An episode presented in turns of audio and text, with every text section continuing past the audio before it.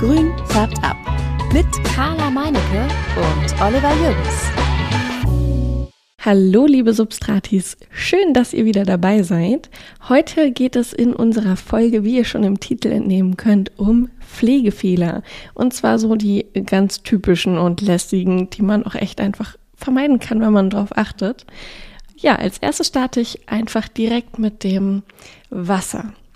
Zu viel, zu wenig oder gerade genau richtig Wasser.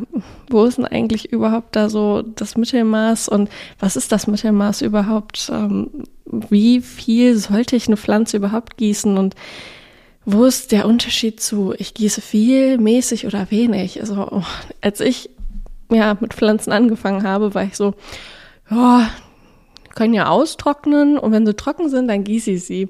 Die Freie Begonie hat dann relativ schnell die Biege gemacht, weil sie das überhaupt nicht cool fand. Ihre Wurzeln sind vertrocknet und ja, sie stand auch sehr, sehr, sehr sonnig. Das fand sie auch gar nicht cool.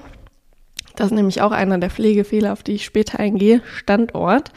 Und ähm, naja, die Forellenbegonie ist äh, vor allem hinübergegangen, weil sie ja, durch Wurzelfäule gestorben ist.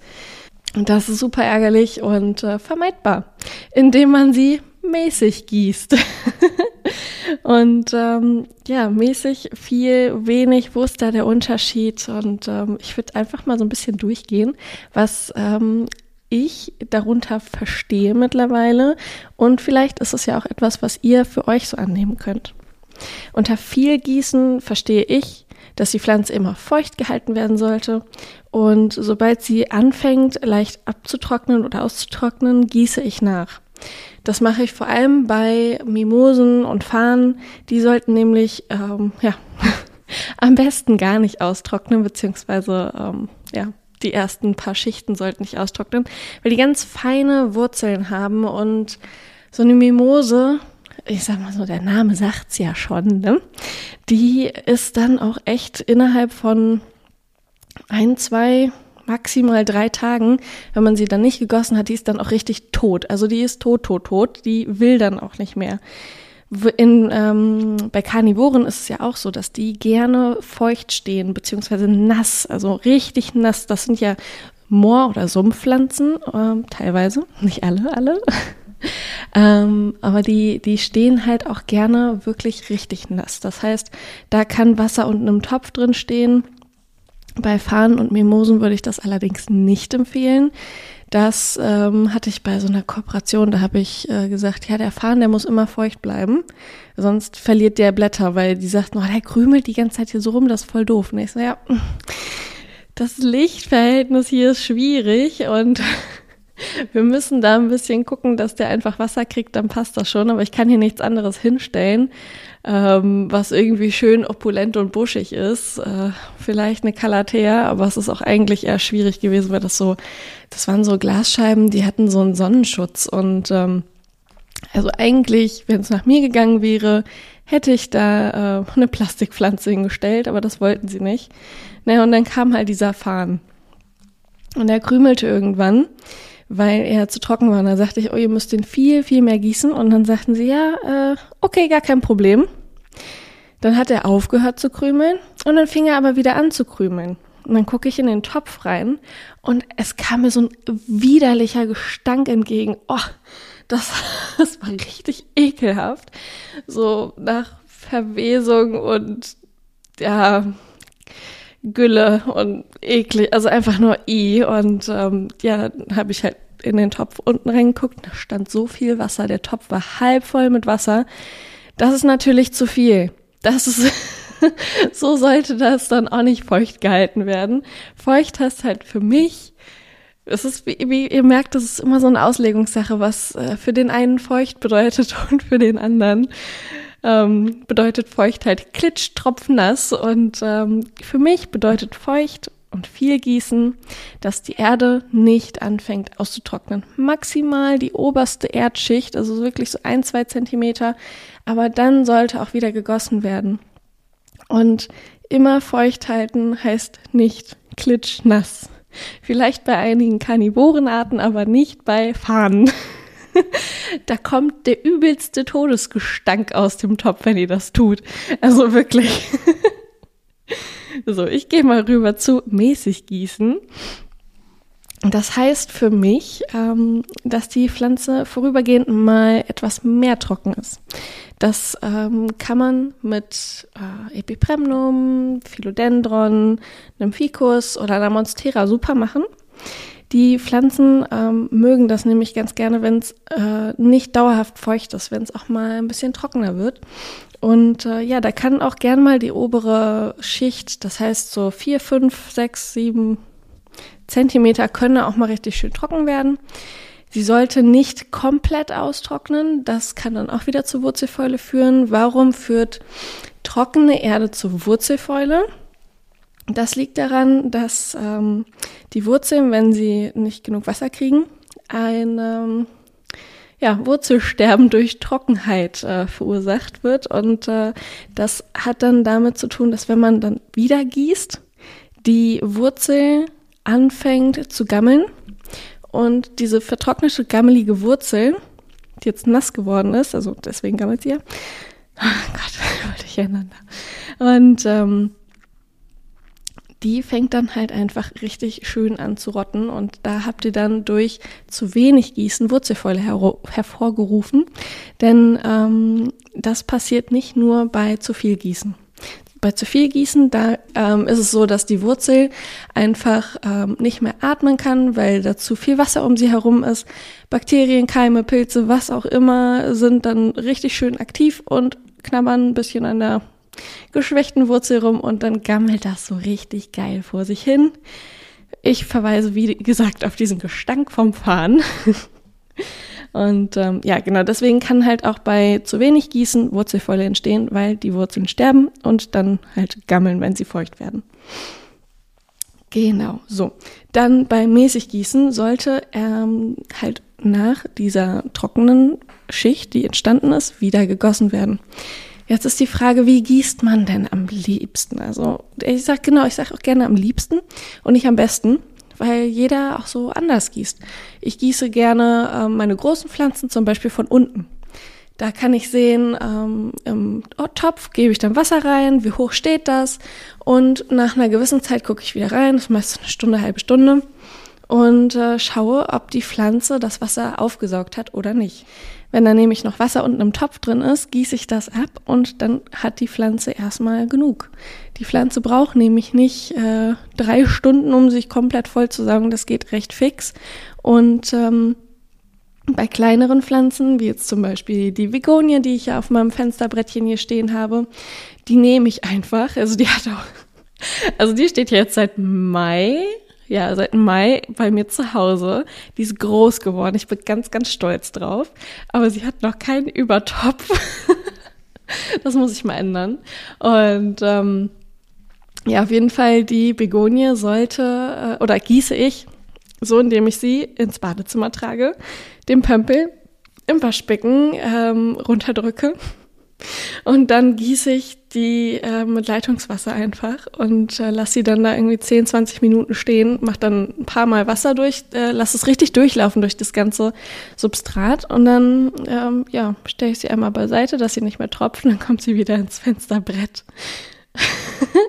ähm, das ist halt so dieses von oben und durchdringende Gießen. Das heißt, die gesamte Erde ist einmal nass geworden und ähm, alles ist befeuchtet. Überall die gesamten Wurzeln der ganzen Begonie haben Wasser bekommen, weil ich wirklich darauf achte, dass das Wasser einmal überall hingekommen ist und sich dann nochmal von unten vollsaugen kann. Weil es ist auch so, dass wenn ihr eine Pflanze habt, die einen äh, größeren Topf hat oder wo die Erde so dicht ist, dann äh, läuft das Wasser auch gerne mal am Rand vorbei. Das heißt, zwischen ähm, Erde und Topfinnenrand entsteht so ein, so ein kleiner Spalt und äh, das passiert oft, wenn die Erde zu trocken wird. Das heißt, für euch, dort fließt das Wasser direkt runter und gar nicht durch die gesamte Erde durch. Und ihr habt dann prinzipiell nur an einer Stelle gegossen und gar nicht die ganze Pflanze. Das ist natürlich ärgerlich und das möchte ich vermeiden, indem ich die ganze Pflanze ins Waschbecken stelle und einmal von oben und unten wenn man es so nimmt, gieße und dann auch echt stehen lasse für ein paar Minuten, zehn Minuten hatte ich ja gesagt. und dann kommt sie wieder rüber. Das Waschbecken muss dann natürlich sauber gemacht werden, weil es einfach voll mit Erde ist. Aber das ist ja auch nur eine Sache von Sekunden, dann ist ja alles wieder blitzeblank. So, ich gehe jetzt nochmal rüber zu wenig gießen. Jetzt denken wir natürlich alle an Kakteen, Sukkulenten und Bogenhanf oder irgendwie so, so Pflanzen oder Elefantenfuß zum Beispiel auch, die wir wenig gießen müssen oder ganz, ganz selten. Das ist natürlich auch richtig. Die Pflanzen brauchen alle wenig Wasser. Wenig Wasser heißt aber nicht gar kein Wasser oder ja, nur alle halbe Jahre mal so ein Schlückchen oder so. Wenig Wasser heißt dass die Erde vollständig austrocknen darf. Für mich jetzt wieder, das ist ja immer noch hier meine Auslegungssache. Also die Erde darf vollständig austrocknen und sollte im Sommer circa alle drei Tage durchdringend gegossen werden. Das heißt, dass wir das Wasser komplett von oben am besten durch die Pflanze laufen lassen, dass alles befeuchtet ist, dass die gesamten Wurzeln Wasser bekommen. Und dann stellen wir sie wieder an unserem Platz, die Pflanzen, und lassen sie in Ruhe. So lange, bis sie wieder komplett ausgetrocknet sind. Und dann warten wir wieder ein bisschen, so zwei, drei Tage und gießen wieder. Das ist so für den Sommer am besten für diese Pflanzen. Und für den Winter, wenn ihr eure Pflanzen dann im Wintergarten stehen habt und nicht im, ich übertreibe jetzt mal, 26 Grad warmen Wohnzimmer, ähm, dann solltet ihr die Pflanzen ähm, auch ein bisschen die Ruhephase, die sie ähm, ja eingelegt haben, nutzen können. Das heißt, wenn ihr Pflanzen im Wintergarten habt, wo es dann vielleicht so 15 Grad oder so sind, also jetzt wirklich nicht viel, dann ähm, solltet ihr die Pflanzen, nachdem sie ausgetrocknet sind, circa zwei bis drei Wochen weiterhin nicht gießen und dann wieder gießen. Ich habe damit ganz gute Erfahrungen gemacht. Das kann bei dem einen oder anderen auch früher sein oder später sein. Ihr müsst da so ein bisschen euren, ja, euren Rhythmus finden, wie es mit dir und der Pflanze so am besten passt. Aber das ist so, wie ich Pflanzen, die kühler stehen, dann gießen würde. Nachdem wir jetzt wissen, wie wir richtig gießen können, gucken wir uns doch mal den richtigen oder falschen Standort an. Ich hatte ja schon von meiner Begonie gerade erzählt, von der Forellenbegonie, die ich ähm, blauäugigerweise richtig toll in die Sonne gestellt hatte und mich dann wunderte, warum das irgendwie alles nicht so klappt. Und ja, es hat mit der Wurzelfäule zu tun, aber ja, sie hat auch einen richtig dicken Sonnenbrand bekommen. Sonnenbrand heißt, die Blätter haben Verfärbung und äh, tote Stellen bekommen, also richtig schöne braune Stellen, gelbe Stellen und die Blätter sind einfach abgefallen und ja, die ganze Pflanze sah dann irgendwann auch echt krepelig aus. Ich muss mal gucken, ob ich da noch ein Foto von habe, aber äh, es hat einfach wehgetan, ihr zuzugucken beim Sterben. das war nichts Schönes. Also ich möchte euch deswegen jetzt hier einmal darauf hinweisen, was ihr beobachten solltet oder beachten solltet, wenn ihr eine Pflanze kauft und wo ihr sie hinstellen könntet. Am besten ist es, wenn ihr euch eine Pflanze anschafft, dass ihr vorher guckt, was habt ihr für Licht zu Hause, wie viel Licht und wo soll die Pflanze dann eventuell hingestellt werden. Mit was habt ihr für Licht, meine ich halt auch so, ähm, wann ist die Sonne an welchem Punkt. Das heißt, wenn ihr äh, zum Beispiel, so wie ich, so ein Fensterbrettchen habt oder so eine Fensterbank, dann ähm, kommt da bei mir mittlerweile ab 12 Uhr erst die Sonne hin. Das heißt, das ist Mittagssonne und das ist auch richtig krasses Licht im Sommer. Und äh, das ist ein sehr, sehr heller Standort und da kann auch nicht jede Pflanze stehen. Es gibt aber auch ähm, ja, Lichtverhältnisse, die sind eher indirekt. Das ist dann zum Beispiel auf meinem Schrank da oben, wo der Elefantenbaum steht. Und da kommt nämlich absolut gar keine direkte Sonne hin. Und äh, das ist auch nicht für jede Pflanze was. Es gibt ja auch diese Unterscheidung zwischen, ähm, ja, was, was gibt es für Lichter oder für, für Sonnen, ja, wie nennt man das denn? Sonneneinstrahlung oder Standort ja, Standorte. Ja, das ist ein gutes Wort. Was gibt es denn für Standorte? Es gibt, äh, ich habe so ein bisschen unterteilt und äh, in, in kein Licht, schattig, halbschattig und sonnig, also A, B, C und D. Und ähm, ja, für mich ist ein Standort, wo kein Licht hinkommt, Zum Beispiel mein beliebtes und berühmt-berüchtigtes fensterloses Badezimmer. Da haben wir natürlich gar keine Sonne. Die Pflanze könnte überhaupt keine Photosynthese betreiben und fühlt sich dementsprechend dort auch nicht sehr lange wohl, beziehungsweise nachdem ihr sie hingestellt habt, habt ihr sie zum Sterben verurteilt. Es tut mir leid, das jetzt so hart zu sagen, aber stellt bitte da eine künstliche Pflanze hin. Die sind auch echt toll mittlerweile und ich habe irgendwie im Internet jetzt letztens gesehen, dass ähm, das schwedische Möbelhaus äh, Gloriosum mit Panaschierung dort hat. Also guckt mal vorbei. Sonst gibt's im Internet ja auch ganz viele Anbieter, die äh, tolle ähm, Kunstpflanzen anbieten. Die sind natürlich ein bisschen teurer, aber ihr müsst sie nicht pflegen. Ihr müsst sie nur einmal, wenn ihr sie schon im Bad stehen habt, mit unter die Dusche nehmen und entstauben. Super pflegeleichte Dinger und die kriegen keine Schädlinge. Ein weiterer Standort, der ähm, ja kein Licht hat, ist zum Beispiel ähm, ein Zimmer, was äh, Nordseitausrichtung hat und dann die hinterste dunkelste Ecke des Raums, den ihr euch vorstellen könnt. Am besten noch hinter der Zimmertür oder so. Das ist auch so ein Standort. Da würde ich keine Pflanze, die lebt, hinstellen. Das ist auch so wie dieses fensterlose Badezimmer. Dort bekommt die Pflanze keine Sonne und hat auch hier keine Chance, Photosynthese zu betreiben, um Energie und den Stoffwechselkreislauf am Leben zu erhalten. Die Pflanze wird dort nicht glücklich, wirklich nicht glücklich. Wenn ihr einen schattigen Standort sucht, dann wäre das ein Standort wie, wie gesagt, auf meinem Schrank hier. Dort ist der ganze Tag eigentlich, ja, beleuchtet, sprich, es ist hell dort, aber es ist indirektes Licht. Dort kommt keine direkte Sonne hin und Eventuell kommt, wenn jetzt ähm, die Sonne ein bisschen später am Tag tiefer steht, jetzt den Herbst über, dort mal so eine Stunde Sonne hin. Das ist für mich auch immer noch ein schattiger Standort, weil die Pflanze ja wirklich ganz, ganz wenig Licht abkommt und ja, mit dem Licht dann arbeitet. Sie arbeitet wirklich mit dem, was sie kriegt und das kann auch schon mal ausreichen. Deswegen unterscheide ich hier zwischen kein Licht und schattig. Dann kommen wir jetzt zu dem berühmt-berüchtigten halbschattigen Standort. Der ist ja eigentlich so auf jeder Pflanze irgendwie mal so ja, in der Beschreibung beschrieben.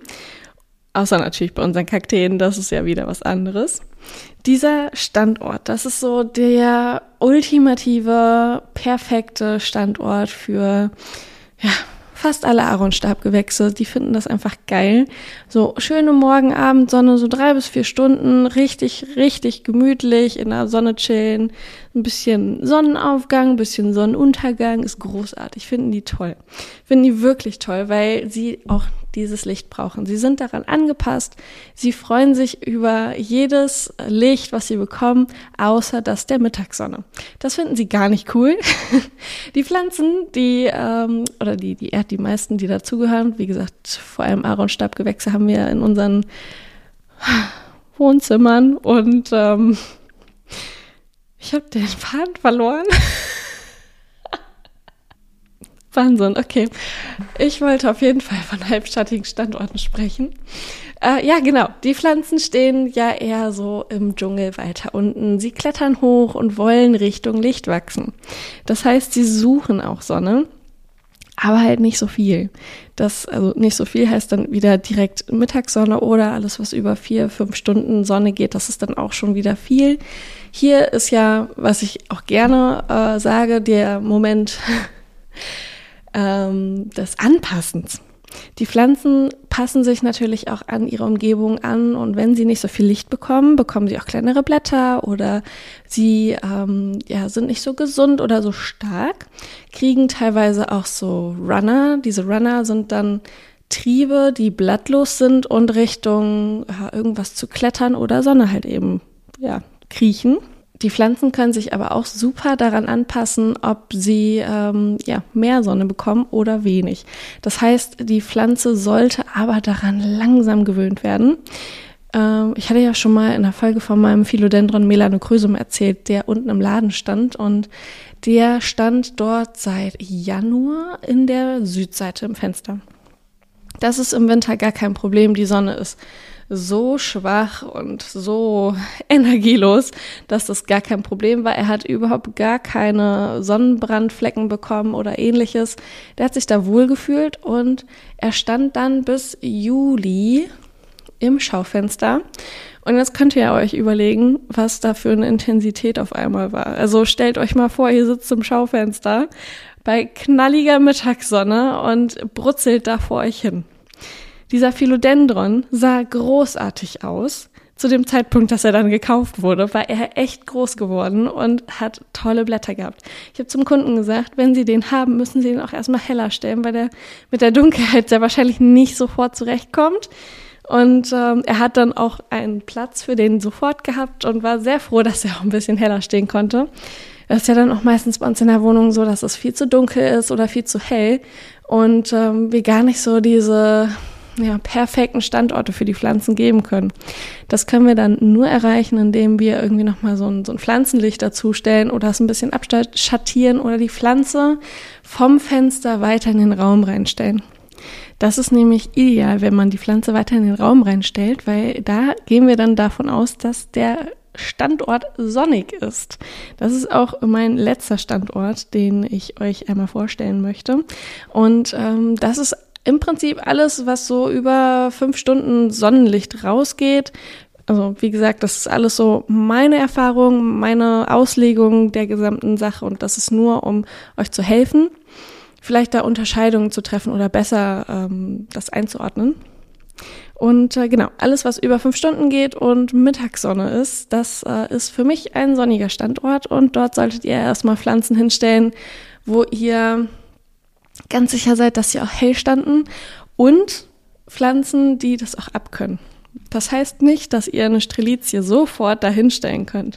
Diese Strelizie kann auch mal dunkler gestanden haben und mag das gar nicht so gerne, dass sie ja jetzt ein äh, Solarium bekommt.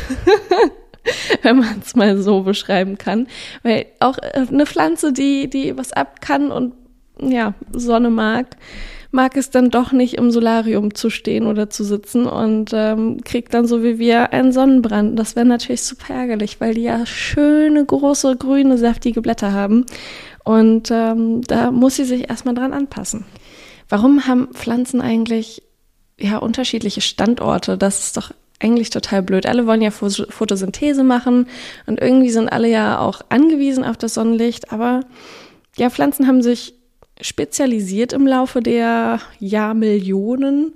Fahne gibt's ja schon Ewigkeiten auf der Erde. Ich glaube, das ist auch eins der lebenden Fossile, so wie dieser Ginkgo. Die haben sich, wie gesagt, spezialisiert und ähm, sind ja jetzt auf unterschiedliche Ansprüche angewiesen. Und deswegen haben wir auch so unterschiedliche Standorte, die wir dann empfehlen für die verschiedensten Pflanzen.